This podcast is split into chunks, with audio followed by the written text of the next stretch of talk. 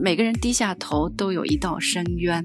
其实所有的人他都经历了一道道可能别人看不到的坎，只是你看到他的时候，可能他正在昂首挺胸、非常精神的走。你好像人生都过得非常的潇洒，你所选择的行业呀、领域啊，你所自己感兴趣的事情啊，这些选择或者这些工作都是非常的精英化的生活吧。我当时的直属上司就是大中国区的执行董事吧，中国叫 MD，他是温哥华出来的一个温哥华本地人。他说我千方百计的从温哥华这个地方到了中国，但是你为什么反其道行之，非得去我一个千方百计要逃离的地方？一个人当他的。基本的欲望得到满足以后，比如说马斯洛的金字塔，它的底层的欲望得到满足，比如说衣食住行，这些都不成问题了以后，他还追求什么？人追求的有终点吗？我一直认为，就是一个合适的配偶，相互应该是从物质、精神和体力劳动上，至少要这三点都要相互支撑的。如果一个人真正开始学会和自己的欲望相处啊，那个智慧就开始有了。因为人永远不就在追求自己求而不得的东西吗？人所有的希望和憧憬，不就在想要得到又得不到的那个目标上吗？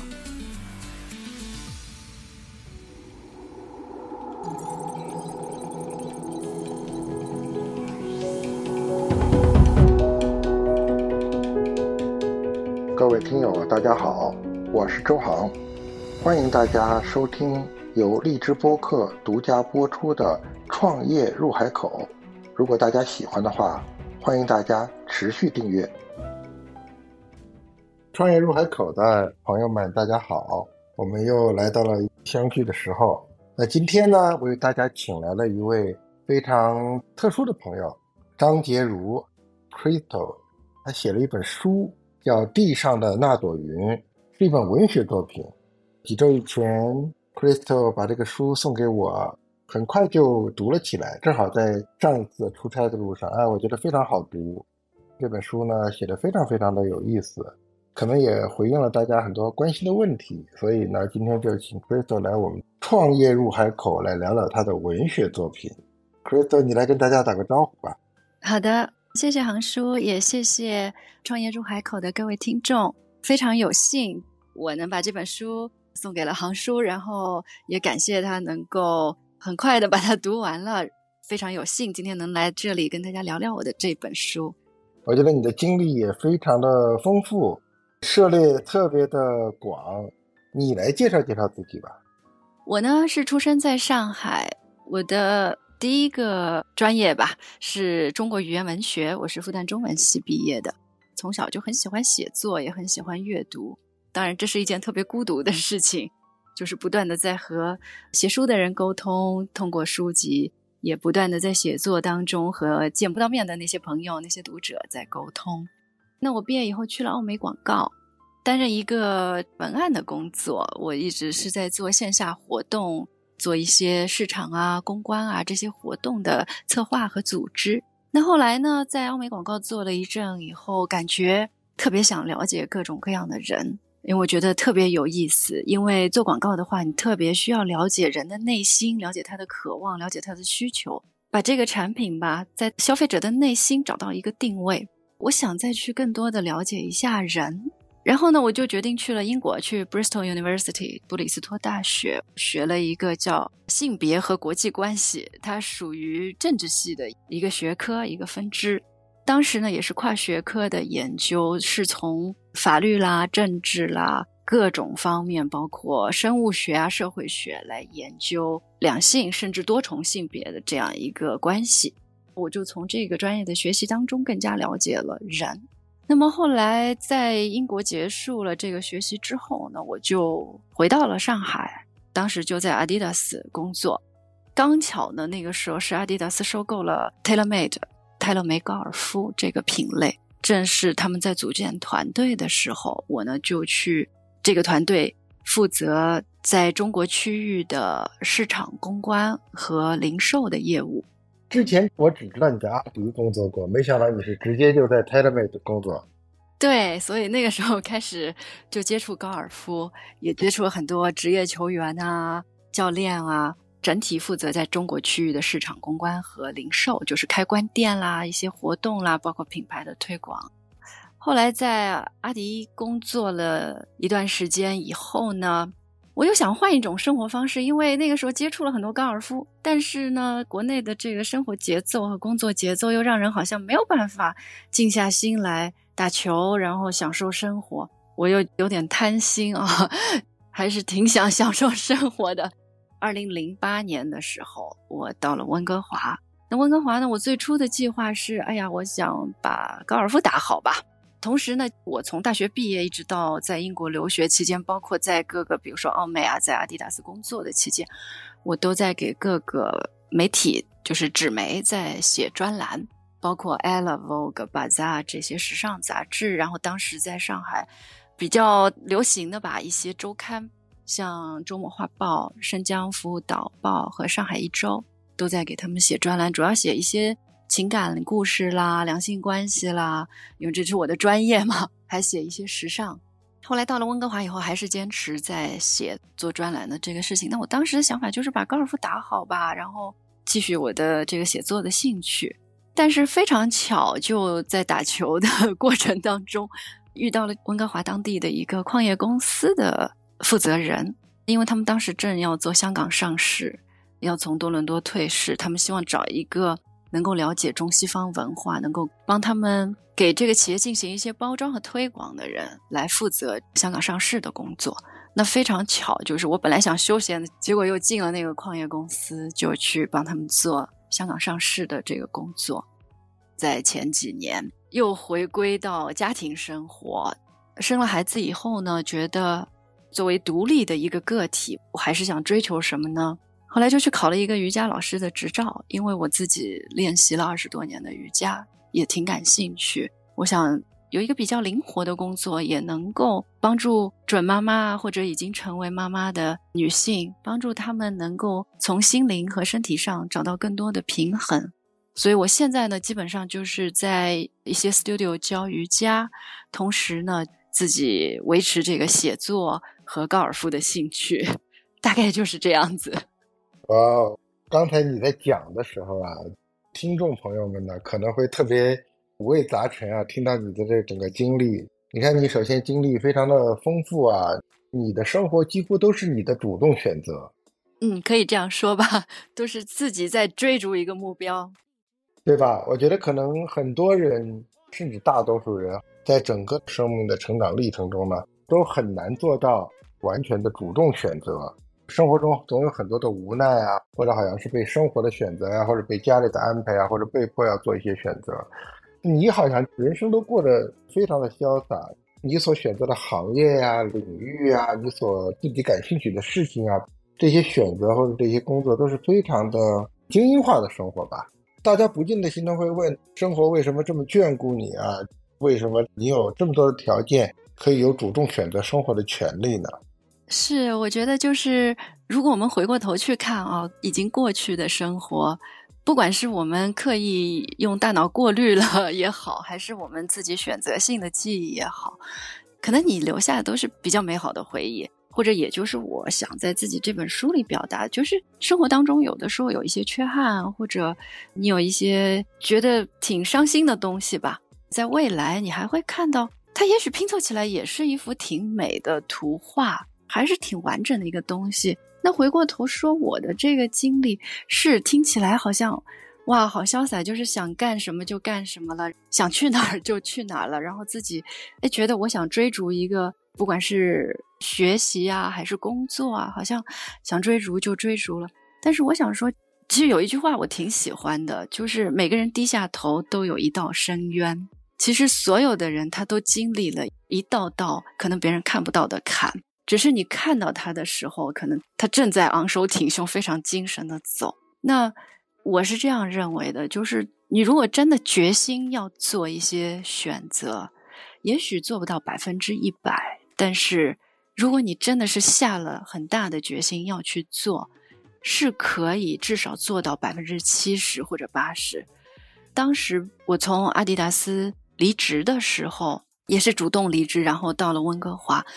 当时也有很多人是不理解的，就是说：“哎，你不是挺好啊？说不定接下来整个大中国区这些市场公关、零售也会由你来负责。你再想想，那个时候才三十多岁，再往上走，可能前途一片大好。就感觉是是这样的，很多人都不理解。那你去了一个温哥华，一切都是未知，而且。”很明显，就是加拿大的商业啊，各种方面肯定不如当时在国内发展的前景看起来好像有特别大的希望。对，至少在当时吧，我觉得肯定大家都觉得中国是一个希望之地吧，一片希望的热土啊，创业啊，商业啊，要干事情肯定应该选择在中国呀，而不是来加拿大呀。是，而且当时是二零零八年北京开奥运会的时候。那当年一年，我没记错的话，阿迪达斯开了一千多家店，那也就是一天开三家店的速度。当时高尔夫我在管的这个 TaylorMade 的这个品类，一年是差不多开了两百八十多家店，那就是一天开一家店的速度。大家可以看到，你手里可以运营的一个生意大概是有多大的可能。到了温哥华，一个中小企业，它也没有这么大的一个一个生意在给你去锻炼吧。当时有很多人不理解，而且对我来说，其实也是特别艰难的一个决定，因为我也知道，就是你跑出来了以后，可能是回不去的，或者说是特别难回去了，因为就是一个萝卜一个坑嘛，你走了，自然有人会填上，因为这个公司是要运作。而我当时的直属上司就是大中国区的执行董事吧，中国叫 MD，他是温哥华出来的一个温哥华本地人。他特别不理解，他说：“我千方百计的从温哥华这个地方到了美国，然后到了中国。他说我一个加拿大人都挣扎着一定要在中国留下来，但是你为什么非得要反其道行之，非得去我一个千方百计要逃离的地方？那我觉得其实说到底就是你问自己的内心到底要什么。我是相信，如果你很明确的知道自己内心要什么，你。”顺着这条路坚定的走下去，它一定会开花结果的。也就是说，所有的决定都是好的决定，只要能坚持到底。那当时我也有很多怀疑，就是说我三十多岁好像就放弃了这样一个工作，我是不是对这个决定？但是我觉得做了决定就坚持下去。到了今天，我回过头看，我一点都不后悔这个决定，我觉得是对的。啊，对对对，特别是到了今年嘛，我觉得这个。国内啊，疫情啊，或者有些新的形势的变化吧，很多人又在思考是不是要出来了。放在今天二零二二年来谈这个话题，肯定很多人会觉得哇，阿如有很多的决定，甚至好有先见之明，可能会有很多人又这么说了。对，回过头去，大家都能这样说，是。啊，好，我们先了解了一下阿如这样一个经历如此丰富啊。主动选择生活如此潇洒的一个精英女性啊！回应你刚才说的那句话呢，我也跟一个朋友也经常说哈，如果你觉得一个人过得很好，那你一定是跟他不熟。对，有点像你刚才说的什么，每个人低下头都有一道深渊，啊，有点类似的意思吧？对，我为什么想约这个阿如来聊聊他写的这本书呢？叫《地下的那朵云》啊，因为我完整的看了。是一本大概十几万字的小说，我看了以后呢，我就感觉天哪，怎么这么真实啊？真实的都让我感觉这是小说吗？还是一本纪实啊？我为什么觉得读者们或者说我们的听众朋友也一定会很有兴趣呢？因为我今年以后啊，也跟国内很多朋友交流呢，他们也好像对国外的生活呀、工作呀这方面呢，就感觉特别感兴趣，会有很多人来问。特别因为我的圈子都是企业家嘛，因为企业家你想过去怎么会考虑这个问题呢？基本上都是要在国内大干一场的感觉。那因此我就觉得，如果大家来看了你这本书呢，虽然只有几个主要的人物哈，但是它特别的真实，在这里生活过的人就会感受特别强烈。所以我相信大家，如果真的对加拿大感兴趣啊，对不对？温哥华感兴趣的朋友呢，真的是可以去看看这本书。如果你是一个三十多岁。甚至以上，然后呢，又有了家庭，有孩子，跟中国又有很多牵绊吧。我觉得一定会对这种海外两地啊生活，会有很多很多的感受，很多的共鸣。如果还没有的呢，你也可以从中看到呃一些影子。如果你出来了，你未来的生活会是什么样子？我觉得也是挺有意思的一件事。我当时其实疫情刚开始的时候，二零二零年三月份的时候，我开始正式做这本书的一个大纲和人物图谱，要设计一些人设啊，设计主要的故事线啊。到那年夏天的时候才开始动笔写，其实从头到底写完只用了两个月的时间，一共是十三万字。这个速度呢，其实我自己也挺吃惊的，因为我基本上每天只有三个小时的时间坐下来写，其余时间有家里的各种琐事。那为什么能 写的这么快呢？我觉得刚才就是您说的，因为真实，好多东西、好多文字、句子，包括段落，就是在脑子里一遍遍的过。你每天生活的时候，就是你的思考本身在心里可能已经酝酿了好久了，那坐下来的时候，其实就剩打字。所以会写的比较快。其实我平时本身就在写我自己的公众号“杂乱成章”，好像已经情绪有一个抒发的渠道了啊。如果仅仅是为了情绪抒发的话，好像没有必要写十三万字这样子。我觉得呢是这样，一方面呢是我的专业让我一直很享受这种跟自己沟通的过程。其实写作是一个很孤独的状态，他不断的在跟自己的内心沟通，在跟内心对话。另外呢，就是写一个故事的话，我觉得总想传达一个信息。你到底想说什么呢？并不是说我今天买了什么菜，吃了什么饭，柴米油盐，我要流水账的记一记。不，我想传达一个形而上的思考。我们能用一句话说清楚的，我到底想传达什么？这个我想传达的东西，我想了很久。我觉得我们这一代人呢，跟我们的父母辈吧，其实形成一个非常有意思的对照。他们是青春少年的时候，恰逢上山下乡、知青的这种状态，然后有很多我们的父母辈，他们在中年的时候还是处于一个家庭是分散在各地的这种状态。到我们这一代，其实我们有很多是可以选择的，就像刚才说到我，哎，我想去英国了，去英国；想来加拿大，来加拿大了。哎，但是为什么到我们这一代，你看到各个主要的移民国家，还是会存在很多家庭是这样分散的状态？有空中飞人的家庭，这个形成一个很有意思的对照。我们的父母辈是无权选择，而我们这一辈是绝对有权利选择。那为什么还会形成这样的状态？这是第一个问题。那第二个问题呢？就是在上个世纪八十年代初的时候，中国刚刚改革开放的时候，那其实那个时候我们很小，那同样也是我们父母辈有人开始出国了。但是当时出国的很多中国人，可能就是揣着一两百美金就出国了，是非常苦的。他们到了一个新的环境，包括碰到语言的障碍、进入主流社会的障碍，还有经济上的各种压力。我听说有人讲过啊，就是他在国外是吃不到苦的苦才是最苦的苦，是什么意思？就是他吃到了那个苦，他才能生活有希望，才能看到一点甜头。那我们就很不一样。我们这一代人，我觉得绝大多数来到另一个国家的时候，都是在中国已经物质极大丰富的情况下来的。我们似乎就没有这种压力，甚至有很多人他来了就是纯粹的享受生活的。但是我们也遭遇到了另一种苦，那这种苦可能更是从物质层面它上升到了精神层面的苦。我就在想第二个问题了，就是一个人当他的。基本的欲望得到满足以后，比如说马斯洛的金字塔，他的底层的欲望得到满足，比如说衣食住行这些都不成问题了以后，他还追求什么？人追求的有终点吗？如果没有终点，我怎么办？我的下半辈子我怎么生活？我是跟着欲望不停的走吗？就比如说我前二十年吧，一直在不同的国家，甚至不同的大洲之间转悠，那我后几十年我怎么办？我还继续这样转吗？还是说人的欲望是有终点的？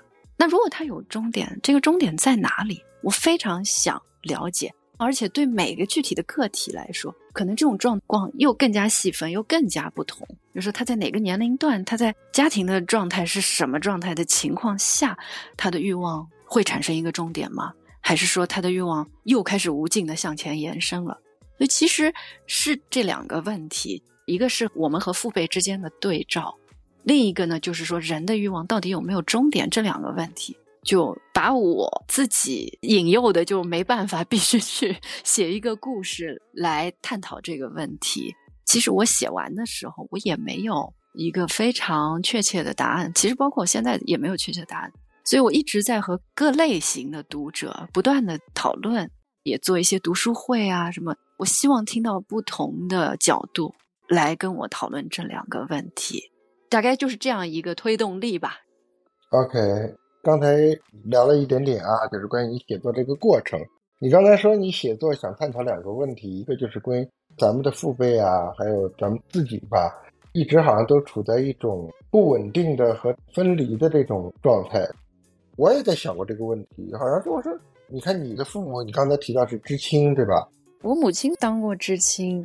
OK，我知道，虽然我父母没有啊，因为我父母年纪更大一些，然后但是我知道我的舅舅啊、姨啊，或者身边很多长辈都是有过这样的经历。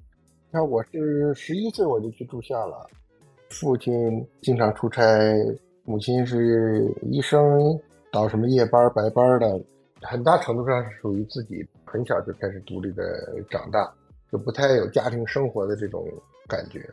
那到了我们这儿呢，也是一样啊，像咱们的情况都有类似哈，很多时候完全是我们自己主动做的选择，对吧？对，你这个书就是我想站在两个不同的性别视角啊。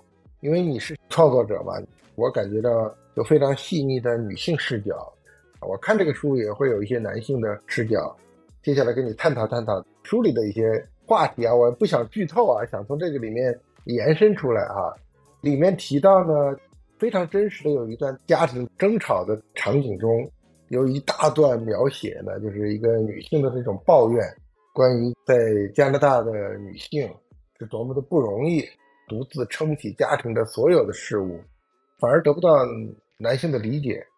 看起来好像不需要出去工作，但实际上呢，非常的忙碌，片刻也不得安歇啊。时间都要按照分钟来计算。特别是有了孩子以后，我是零七年登陆的，但是我前面十几年，说实话，我觉得我跟加拿大没什么联系。每年大概在这待上个两三个月吧，有一个季度飞一趟，每次待两周。后来因为疫情嘛，就待的时间就非常非常多了。你知道，在国内这种烦恼几乎不会有，不管你是在你生活的上海，还是我生活的北京，可能国内的很多人也不是很理解，有很多想当然的程度。找个阿姨就好了嘛，一个不行找俩嘛，再找个司机，再找个助理。你能不能先跟大家聊聊这边的生活啊？为什么在这边的女性，在哪个阶层，都要独立的去完成很多事情？什么事情都要自己干，这是我们的主动选择呢，还是说这个社会形态有什么不能支撑我们的地方呢？的确是觉得，就是您刚才提到，国内呢，像这种家庭服务的行业的形成和成熟度已经是非常高了。女性不管怎么样，她能从专业化程度很高的一支服务队伍那里得到很大的支撑，在日常生活中。但事实上呢，我得换回来说。其实，不管是在北美还是在中国，从女性的角度来说，已婚已育的女性的角度来说，她始终还是希望能得到配偶的精神上的支撑的。不管她在这个体力上或者物质上，她得到了怎么样的支撑，或者是像国内可以用很多保姆啊，还有很多家政的服务的这些人员。但事实上，他还是会觉得精神上还是有需要，这就是我刚才说的第二个我想探讨的问题，就是你基本的问题解决以后，你还有什么追求呢？就是物质问题解决了，精神追求又出现了，那人的欲望他有没有底？我们先不说这种欲望对错或者好坏啊，都不说，那他到底有没有底？因为有些欲望是正向的呀，我想活出自己，我想把自己更多的特长以自己独立的个人的这种方式能够。发挥出来，那的确是正向的。不管在国内还是在加拿大，都是存在的。特别是在一些移民国家呢，这种矛盾又更加凸显了。首先，如果是在北美国家的话，一个社会的呃价值观的认同方式不一样。比如说，有些家庭他也可以用很多家政的服务人员，但他在这个社会里就会觉得自己很突兀，这是其一。那其二的是呢，又跟现在很多的。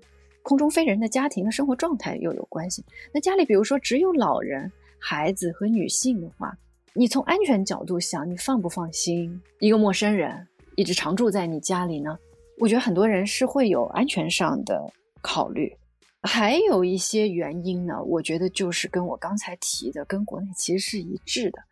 有的时候不单单是本身的体力上的辛苦，更多的其实太太们在抱怨的，或者她没有得到满足的是，她从精神上得不到一个支撑。我一直认为，就是一个合适的配偶，相互应该是从物质、精神和体力劳动上，至少要这三点都要相互支撑的。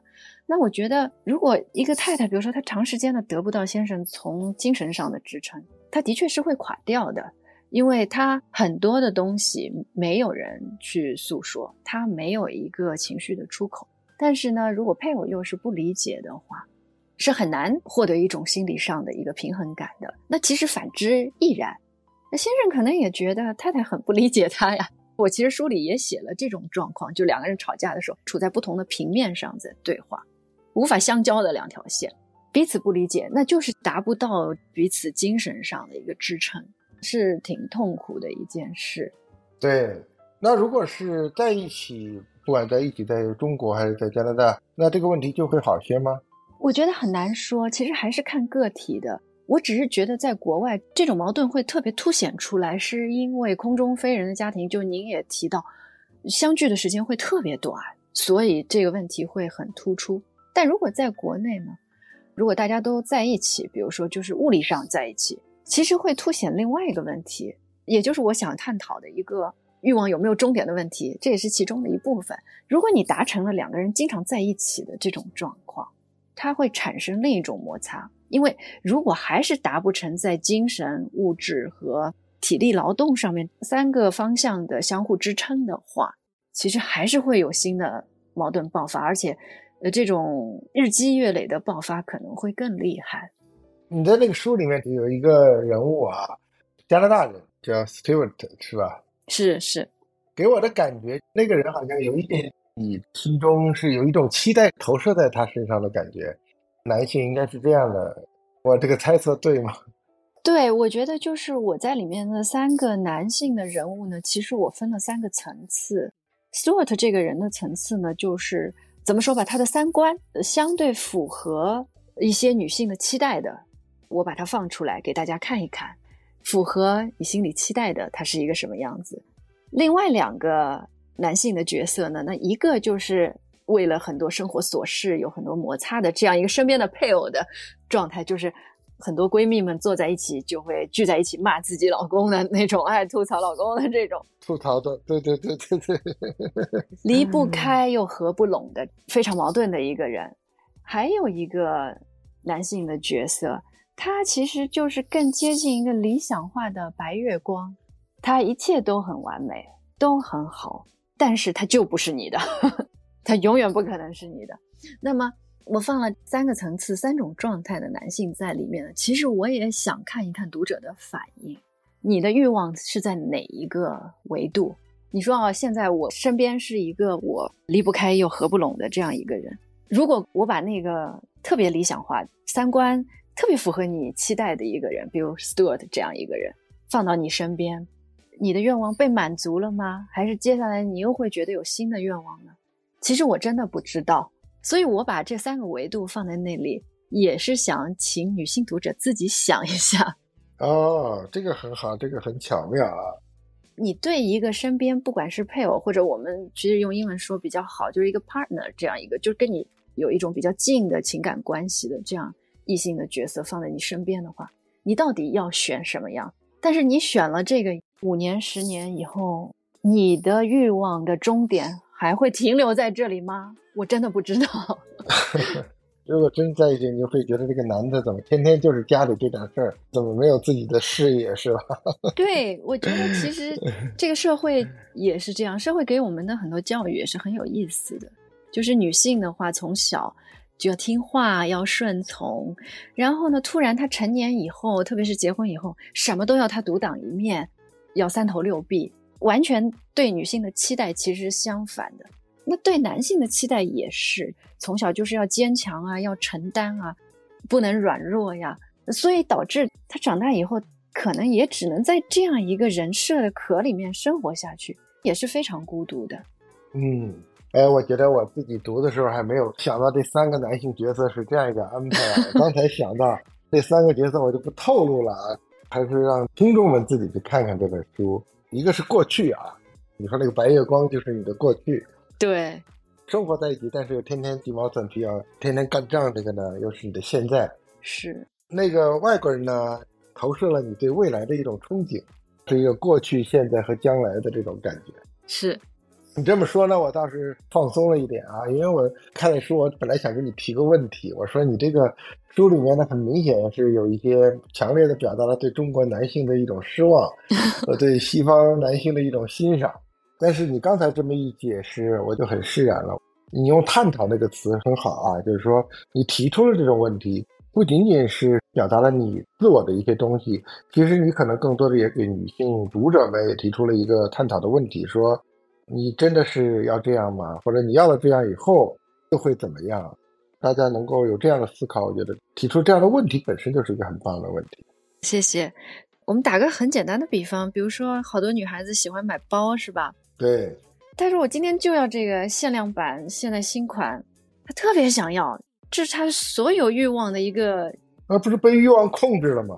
对，集中爆发点就是在那里，然后买了，买了以后，她还背吗？他又产生了新的欲望呀。我发现，在温哥华的女性特别有意思啊，就因为你们都以家庭生活为中心嘛，其实你们真正背这些包的机会好像也不是很多，是不是啊？对呀，我到孩子大概一两岁的时候，我已经停止这种追逐了，因为我觉得真的是很没有意思。就您刚才说的，人为什么要被欲望控制呢？就是应该是我来控制欲望呀，这好像主客搞反了。我打这个比方什么意思？它其实表示的是三个男性的三种维度、三种状态。你到底要哪一种呢？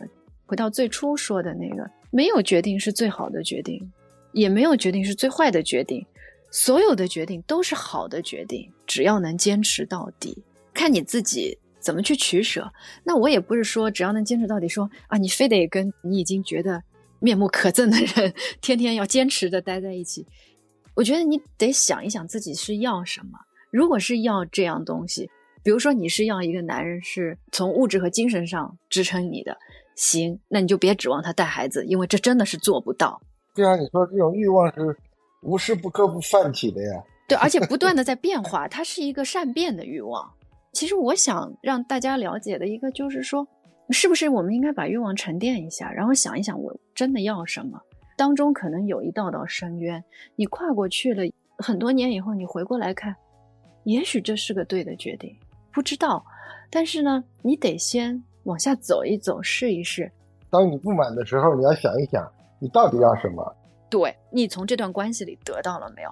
如果你是要物质，确定你就一直要物质；如果你是要精神，就确定你是一直要精神；确定要一种很平凡的、很普通的陪伴和共同承担，那你就要这个。这个世界上没有你想要的东西都可以拿到的，没有既要又要还要的东西啊！对，这是不可能的。所以现实一点，因为。你考虑一下对方的角度，他也不可能从你身上获得所有他想得到的，对对吧？你也不可能集美貌与才华一身，然后又能养家，把一切打理得井井有条。就说这是双向的，每个人想清楚自己的欲望的那个点在哪里就行了。对，这一段说的特别好啊，帮助我看到了书以外更深的一些东西，跟自己一个真实的对话嘛，就是你到底怎么面对自己的欲望嘛。但是人呢，总是把那个关注点放在自己还没有得到满足的地方，已经满足了呢，觉得这是理所当然，我觉得应该有的东西，总是关注那些没被满足的地方。对，所以我觉得其实有的时候我们可以做一个训练，因为有的时候我也会给自己做这样的训练，比如说今年一年我就不买鞋，然后过了几个月以后发现你也不想买了，然后你觉得家里每一双鞋都挺好的。啊 这个我觉得一定要让很多女性来听听。是当代的美国的一个哲学家吧，Nagel 最早少即是多，就是他提出的 less is more。其实我们一直不理解嘛，为什么少就是多？后来就发现了，你饿着肚子的时候，你才能体会到每一个食物激起你味蕾的最满足的那种状态，你才能真正体会到食物的好处。但是，你整天饕餮不停的话，你是体会不到食物的好处，给你吃再好的东西也是淡而无味。所以要把自己对任何的欲望都轻断食一下，少量的跟这个欲望隔离一段时间，然后你才能在有限的选择里发现它真正的好处。我觉得可能需要做一下这样的训练。嗯，的确是，可能有可能是个终身学习啊。就如果一个人真正开始学会和自己的欲望相处啊，那个智慧就开始有了。对，因为做这种训练的时候。会真正的集中在你已有的那些东西里面，然后当你保持一定的饥饿状态，或者就是 Steven Jobs 讲的嘛，keep hungry 嘛，你的感官才能被充分的打开。你必须是个空的容器才可以接受啊，能够获得一种打开的状态，可能你会得到更多的东西。这里面有一个男性视角的问题啊，我自己的生活经历这十五年以来吧，从零七年登陆到加拿大。一直都是在这边的时间少，呃，国内时间多多了。总体来说，心理状态都是个中国状态，分离呀，主动选择的，而且是不光是书中啊，就是我们生活中在加拿大的，在温哥华的，不能说绝大多数吧，至少相当相当大比例，整个家庭其实都是这种状态。是，这是一种真正的必须要做的选择吗？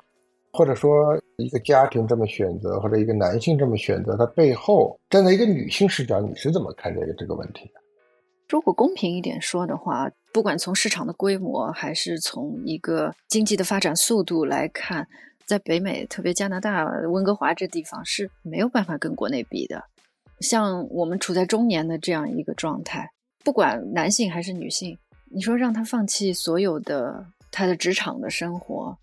过早的过一个像退休的就完全回归家庭的生活，这样到底合适吗？对一个人他是有益处的吗？这还是我们会时常去追问的一个问题。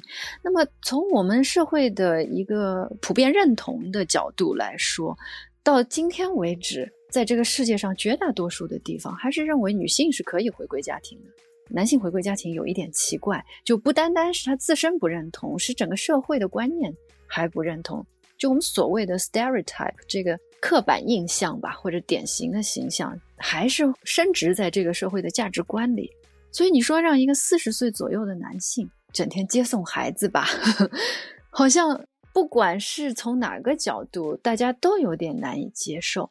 还是回到刚才说的那个欲望的终点的问题，那可能一开始很多太太也是希望这样啊，哎，来吧来吧，你给我带孩子吧，然后我们俩分担一下。如果现在是生活没有太大的压力的话，大家可以提早的过上退休生活嘛。但是如果过上一年半载，你觉得双方都能接受吗？我觉得很难。在疫情期间，其实很多家庭已经尝试了这种方式。就我听到的很多故事，也是觉得，如果真正的达到了你之前理想中状态，哦，大家就一起带带孩子吧，做做家务吧，后来发现是忍受不了的。是男的忍受不了，还是女性忍受不了？其实双方都忍受不了了。为什么？就是当我们处在一种状态里的时候啊，这是人的本能啊。你永远看到的是这种状态里让你不满意的部分，你想改变它。当这个不满意的部分被改善了以后，你进入了一个新的状态，在新的状态里面，你又看到了新的不能忍受的、不满意的部分。因为你的欲望不断的在转换啊，一个人带孩子的时候觉得啊有个人支撑就好，我现在好辛苦。另外一个人来了以后呢，你又觉得哎，本来我都是自己一个人做决定呀，怎么突然来了个领导呢，还要我早请示晚汇报的呢？就是新的问题又出现。那如果从男性的视角来说，哎，我国内压力很大，我每天干的也是累成狗啊，觉得为了这个五斗米整天折腰也是很受不了。既然可以过日子了，就提前退休吧，跟家里团聚吧。但是他如果真的过上这个日子，因为我也的确碰到过这样的男性，到了温哥华呢，整天打球，有的时候去赌场，偶尔烧烧饭，跟朋友喝喝酒。但是说实话，他两个月以后他就腻了，因为他血液里的或者他骨子里那种他要去往前冲。我在书里也写到，男主有这种想法，就是我要干一件跟我的能力。智力、体力都匹配的事儿，他觉得现在都不匹配了。那人的价值在哪里呢？就是说，人活到最后还是要找到自己的价值嘛。如果自己都不认同自己的价值，那他肯定也是没有办法生活下去。在这种情况下，双方都会产生烦躁的情绪，反而不利于双方保持好的状态，把家庭更好的经营下去。对你说的刚才那个非常生动啊，就是疫情这三年吧，的确改变了很多。很多男的不得不在这待很长时间，就我也是啊，我二零年就待了八个月，去年待了小半年，今年老早四月份就过来了，然后就一直待到现在，可能还不知道待到什么时候呢。是，的确就是像你产生了这种家庭的很多矛盾呐，或者我天天都在想，我怎么沦落到天天接送孩子这个生活状态了呢？我在干啥呢？我这一天到晚的，我就是很不平衡，对吧？是，就觉得自己干的毫无价值的事情啊，就是说这些事情请个司机就可以解决的问题，为什么要让你自己去做？我也天天都在这种状态之中，然后觉得自己时间很受束缚，因为像我们晚上还要工作嘛，跟国内联系啊、开会啊什么的，白天还要一早咬着牙早起，然后去接送孩子，你就觉得这个事情很小，但是你的付出感特别大。对，同时呢，就像你说的这个女性呢，也是。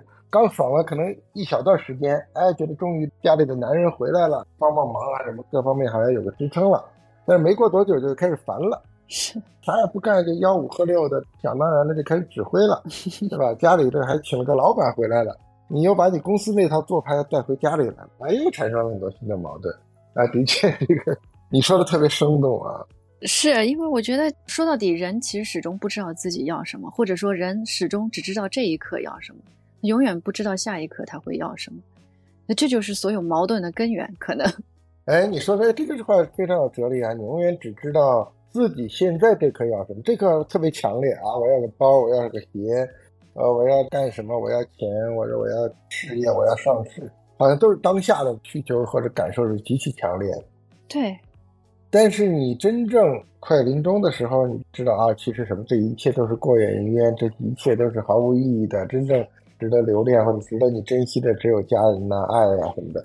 从小到大就看这些道理，但我们都不为所动，都是当下的需求、当下的欲望是最强烈的，它驱使着你做一切的选择。是，好像就只是一个远处的理性一样。对，真的是让人去克制吧？我觉得是特别难的，因为人永远不就在追求自己求而不得的东西吗？人所有的希望。和憧憬不就在想要得到又得不到的那个目标上吗？有的时候也很难说，因为人他的一种冲劲，他的一种向上的力量，可能也是从这种欲望里来的。所以我也不敢做判断，说，哎，我们是要真的把自己往后收几分，然后再让自己往前冲几分，才是最合适的。你这么一解释啊，我突然发现啊，其实你还是非常懂的，我也挺释然的了。我觉得好像我作为一个男性。我们心里到底怎么想的？我们的这种内心的那种小情绪吧，其实你是完全知道的啊。是我其实有好多男性的读者读完了以后还说代入感太强了，你都说到我心里去了。我也觉得挺有意思，我还能理解一下他们，就是那个专业还是没有白读。对，我觉得真实的表达了这个女性的一些关切。其实你对男性也是非常了解和非常懂他们的，有很大的同理心在里面。我在写这个故事的时候呢，我就希望把自己就彻底装到这个人物的壳里面去，必须要和每一个人物有共情的能力，这样才能跟读者的情感才会有关联。所以我在写一些男性角色的时候，里面其实我脑子里是有很现实的形象，我会。想办法去体会他们当时是怎么想的，哪怕就是他的委屈，在一个女性的视角看来可能不值一提，但他的确是觉得委屈的。我觉得就有必要把它表达出来，因为这的确是这个人的真实的一些情感状态。对，现在因为有很多人在关心移民的问题嘛，你作为零八年就来到这里了，在中国生活过，在英国生活过，在加拿大生活过，而且都有工作经历。所以你是非常完整和非常丰富，对这种可能未来会移民的这些人士，我相信我们的听众里有很多。你有什么要告诉他们吗？其实我觉得我也没有什么建议或者忠告，我只能谈一下自己的感受。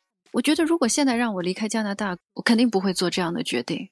当时零八年过来的时候，我还想，也许过几年我再会回到欧洲，或者选法国啊，或者是呃瑞士这样的国家再生活一段时间。对我来说，去认识不同的文化，去体会是挺重要的一件事。